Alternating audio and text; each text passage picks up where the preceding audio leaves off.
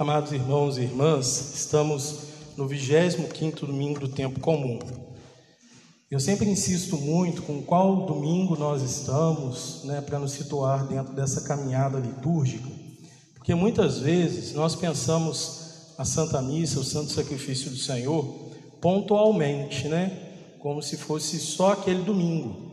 E a gente esquece que a Sagrada Liturgia tem uma intenção na nossa vida né, tem uma intenção, o ano litúrgico tem uma intenção especial de nos educar, né, nos ajudar a aprofundar cada dia mais a nossa fé e a aprofundar essa caminhada no mistério da revelação de Deus através de Jesus a todos nós. Né. Então, o Senhor vem revelar para nós, Jesus vem revelar para nós o rosto do Pai. Ele, mais uma vez, traz a nós a história da nossa salvação. E a liturgia tem justamente esta intenção. É uma caminhada pedagógica que vai nos ensinando através do mistério, né? do mistério que nós celebramos, mistério da nossa fé. Né? Então, é uma caminhada que tem esse sentido mistagógico, que nos ensina, nos educa através do mistério e tem uma sequência, tem uma continuidade. Né? Porque às vezes, cada dia mais tem ficado comum né, as pessoas dizerem assim: Ah, eu quero ir para a missa porque eu estou precisando me sentir bem. Né? Eu vou ir para a missa porque eu quero me sentir feliz, porque eu quero sentir isso, sentir aquilo. Né? É, se eu colocar o dedo na tomada também, eu vou sentir alguma coisa, né? só não vai ser tão boa. Essa ideia né, é uma ideia muito forte que vem crescendo entre nós cada dia mais de um sensualismo, só de uma sensação. Como se participar do santo sacrifício do Senhor fosse para produzir uma sensação em nós.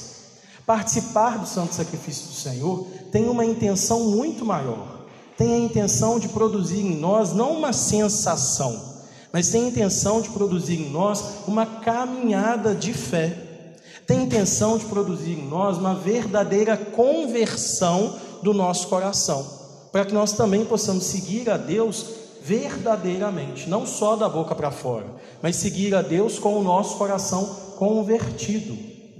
Só que muitas vezes nós nos afastamos de Deus né, e só lembramos no momento da dificuldade. E aí entra uma outra realidade que vem crescendo cada dia mais entre nós, que é uma relação comercial com Deus, como se fosse uma relação de troca, né?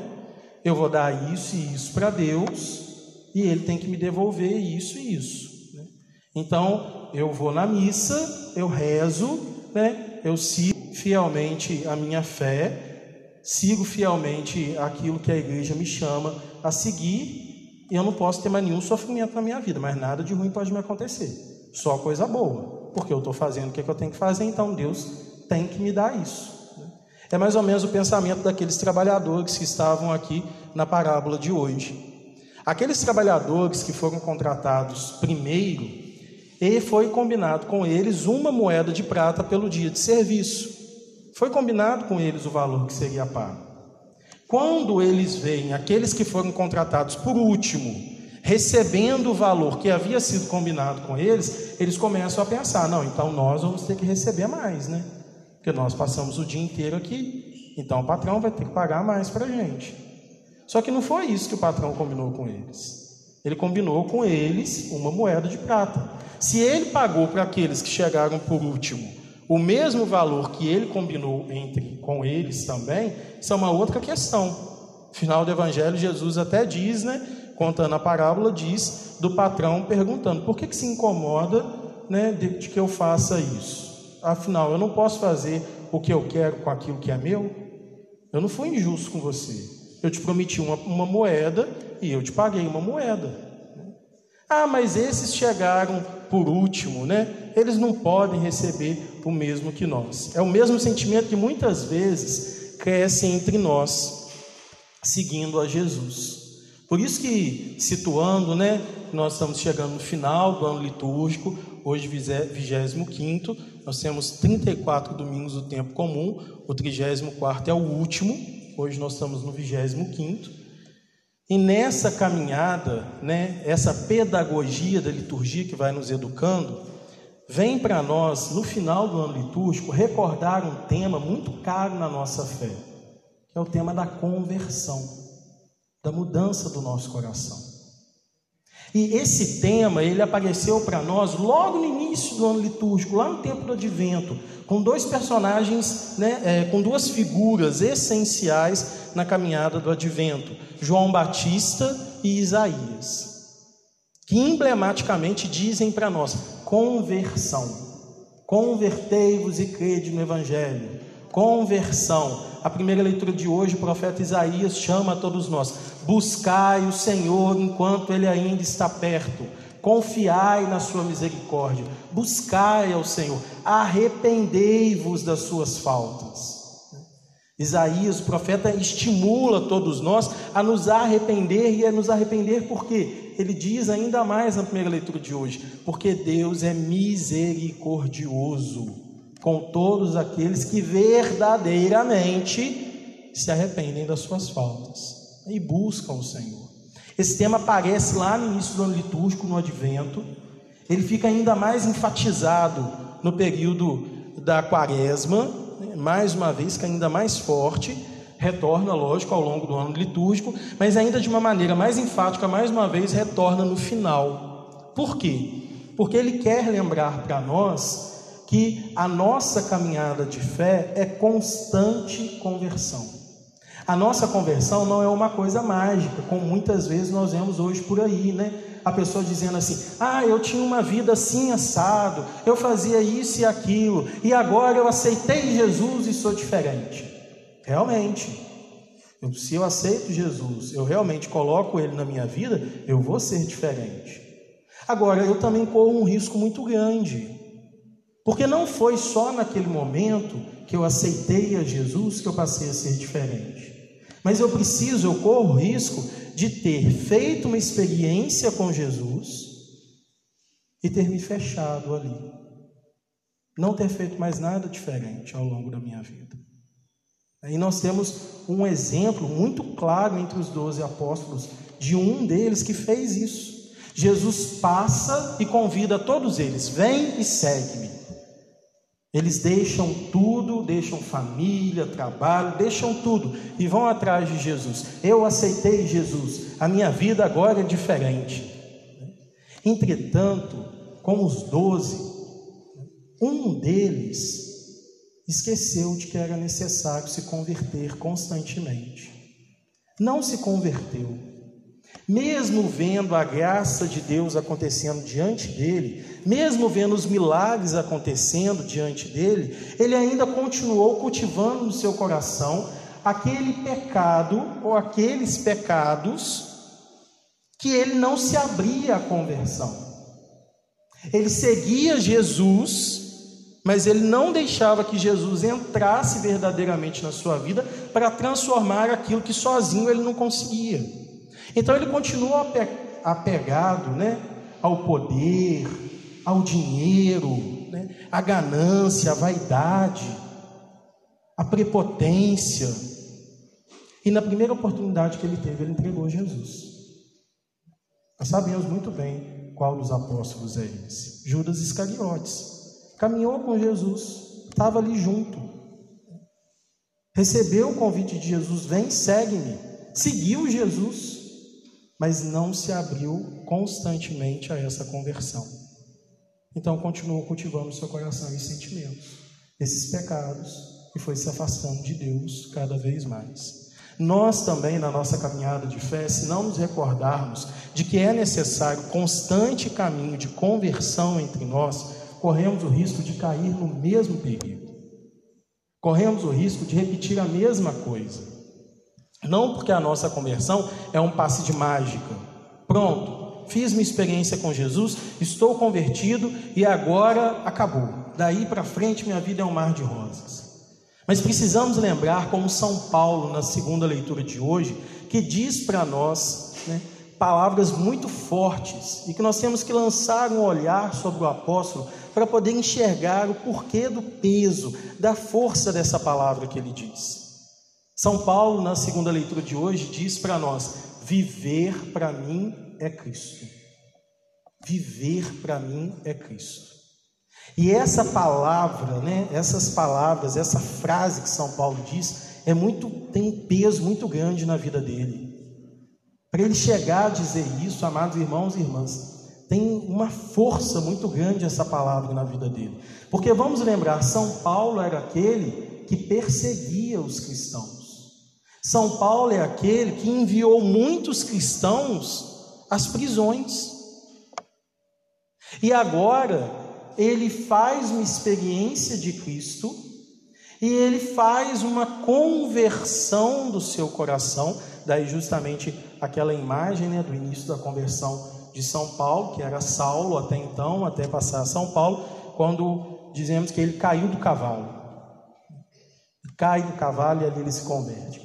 Às vezes na nossa vida também a gente está precisando cair do cavalo, né, para ver se a gente uma acordada e percebe que se nós não tomarmos cuidado, nós vamos continuar levando nos nossos corações, levando na nossa vida, arrastando conosco aqueles pecados que nos separam de Deus e que não nos unem. Quando São Paulo diz: "Viver para mim é Cristo", ele assume na inteireza da sua vida a sua conversão, a mudança da sua vida. E ele percebe: olha, se antes eu era um pecador, se antes eu era um perseguidor, agora eu me coloco diante daquele que o profeta Isaías diz na primeira leitura: buscai ao Senhor enquanto está perto, confiai nele, pois ele é misericordioso. São Paulo se coloca diante de Deus e confia na sua misericórdia. E pede para ele: Senhor, ajuda a mudar no meu coração aquilo que sozinho eu não consigo. Aquilo que só pela minha força eu não vou fazer. E nós precisamos nos lembrar, amados irmãos e irmãs, que na nossa vida, constantemente nós precisamos dessa conversão, ao ponto de chegar como São Paulo, de dizer: viver para mim é Cristo. Viver para mim é Cristo significa que tudo aquilo que eu vivo, que eu falo, que eu respiro, os lugares onde eu vou, as coisas que eu faço, eu faço sempre tendo Cristo como a minha medida. Será que a gente anda fazendo isso? Será que a gente anda, né, antes de ir em determinado lugar, ou antes de terminar, tomar determinada atitude na nossa família, no nosso ambiente de trabalho, será que a gente lembra, é Cristo que age em mim? Ou será que às vezes, quando a gente fala alguma coisa, não é aquele rancorzinho lá no fundo, que a gente ainda está cultivando, que cresce e sai pela nossa boca? Será que às vezes, quando a gente toma determinada atitude, não é aquela invejazinha que a gente está cultivando ainda lá no coração que sai pela nossa atitude? É necessário recordar sempre ao cristão que a nossa vida é constante conversão para que nós não façamos como aqueles trabalhadores aqui descritos no Evangelho. Na parábola, Jesus disse daqueles que chegaram primeiro e receberam o mesmo daqueles que chegaram por último. É aquela pessoa que às vezes participa né, da igreja há muitos anos. Né? Quando Moisés estava atravessando o Mar Vermelho, a pessoa já estava lá participando da missa. Né? Quando Jesus estava celebrando a última ceia, a pessoa já estava lá né, servindo. Eu estou nessa igreja há um bilhão de anos. Né? E aí, às vezes, a pessoa fica profundamente ofendida. Eu que estou aqui há tanto tempo, e agora o padre chama fulano de tal, que acabou de fazer a primeira Eucaristia, acabou de receber o sacramento, acabou de chegar para fazer uma leitura. Não pode. Que isso? Eu estou aqui há muito mais tempo. Como se a gente dissesse, eu tenho um direito muito maior. Esqueceu a conversão. Porque nessa hora é a arrogância, é o orgulho que está falando. Não é uma pessoa que realmente fez uma caminhada de fé. Não é o tempo que nós estamos. Não é aquelas, aquela quantidade de tarefas que nós realizamos que irá garantir para nós que verdadeiramente nós estamos nos abrindo à nossa conversão, mas a intensidade com que nós amamos a Deus. Porque o nosso amor ele irá verdadeiramente nos manter unidos aquele que é a verdadeira videira, aquele que nos alimenta. O nosso amor, a generosidade do nosso coração é aquele que irá verdadeiramente nos abrir a reconhecer as nossas faltas e converter os nossos corações. Caso contrário, fazendo uma brincadeira, né? Nós vamos chegar lá no reino dos céus, passar por São Pedro. Que bom, cheguei agora no reino dos céus. Eu que sempre ajudei, eu que sempre fiz tudo, né? Eu que ia na missa, eu que fazia isso, fazia aquilo. E aí, às vezes, a gente olha lá, não, ô, ô São Pedro, vem cá, vamos corrigir se tem um negócio errado aqui. Porque aquela minha vizinha, que nunca ia na igreja, que participava da missa uma vez ou outra, ela está aqui também. Absurdo isso, como assim? Como é que a gente pode estar no mesmo espaço? Eu que fiz isso, eu que fiz aquilo, e agora a gente está aqui também. Não, tem que ter pelo menos uma aula VIP aqui para mim no céu, porque eu não posso ficar no mesmo lugar que essa pessoa. Senão nós vamos correr o risco de fazer isso. Com toda a brincadeira aqui, lógico, porque alguém que pensa assim, nem o reino dos céus vai conquistar, né? Nós corremos o risco de fazer o mesmo que aqueles trabalhadores da última hora fizeram, da primeira hora, perdão. Nós trabalhamos o dia inteiro, nós que estivemos aqui, mas não garantiu a eles estar ali o dia inteiro abertura do coração, disponibilidade, conversão. Amados irmãos e irmãs, ao nos aproximar do final do ano litúrgico, a igreja nos convida mais uma vez a recordar que se nós queremos experimentar verdadeiramente Deus nas nossas vidas, nós precisamos de conversão do nosso coração, de abertura. Nós precisamos amar generosamente. Nós precisamos generosamente nos colocar no segmento de Cristo não como simplesmente aqueles que estão o acompanhando, mas como aqueles que escutam a sua palavra, transformam o seu coração e a colocam na prática do dia a dia. Muitas vezes nós escutamos as pessoas dizendo, né, Padre, meu filho, minha filha não vai na igreja, minha esposa, meu marido não vai na igreja. Eu queria tanto que fosse. Eu estou aqui na igreja todo final de semana mas aquela pessoa X não vai de jeito nenhum. E aí nós corremos o grande risco, né, de às vezes estar realmente ali na igreja todo final de semana, mas nós devemos corremos o risco de simplesmente estar ali. Não deixar que nada daquilo nos transforme. Deve cair no nosso na revisão da nossa vida nesse momento, um profundo questionamento.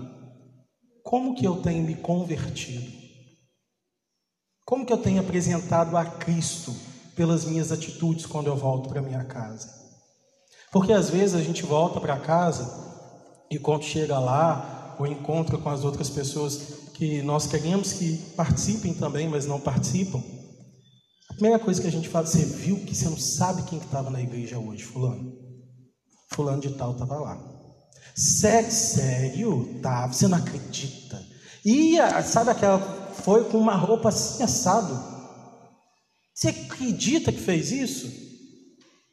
Olha, que testemunho é esse que nós estamos dando? Testemunho de que aquele que vem ou aquele que está fora está do mesmo jeito. Então por que, que eu vou buscar a Deus? Por que, que eu vou na igreja? Se aquele que vai na igreja, que está ali envolvido, que participa sempre, continua fazendo a mesma coisa, o que tem nessa palavra que realmente possa me transformar para que eu possa me sentir atraído por ela cada vez mais? Mas nós só iremos dar esse testemunho se nós nos convertermos. Se nós realmente experimentarmos a palavra de Deus e quando voltarmos para a nossa casa, a nossa vida for testemunho dessa transformação dessa conversão. Amados irmãos e irmãs, ao nos aproximar do, ano, do final do ano litúrgico, cada vez mais peçamos ao Senhor: converta meu coração. Ajude-me, Senhor, a cada dia mais, humildemente, ser alguém que me coloca na vossa presença e pede: ajudai-me a cada dia converter aquilo que sozinho eu não consigo.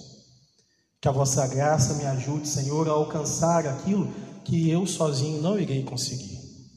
E se talvez nesse momento que nós escutamos alguns desses exemplos, nós começamos a pensar em algumas pessoas, né? Que a gente pode apontar, hum, quando eu chegar em casa, vou falar com fulano, tá vendo? É por isso, por isso, por isso. Já pede perdão também. Porque isso é sinal de que, em vez de estar preocupado com a nossa conversão, a gente já está procurando o pecado dos outros. Um sinal claro de que a gente sempre vai ter que estar em constante conversão. Porque às vezes, inocentemente, nós ainda permanecemos muito mais unidos ao pecado do que a Deus. E que assim, então, bem preparados, nós possamos iniciar um novo ano litúrgico, justamente ali pelo advento, como aqueles que foram verdadeiramente comprometidos com a sua conversão, para que nesse coração possa mais uma vez brotar a certeza: o Senhor está entre nós. Ele virá mais uma vez sobre os nossos corações transformar as nossas vidas. Em nome do Pai, do Filho e do Espírito Santo, creio em Deus Pai Todo-Poderoso.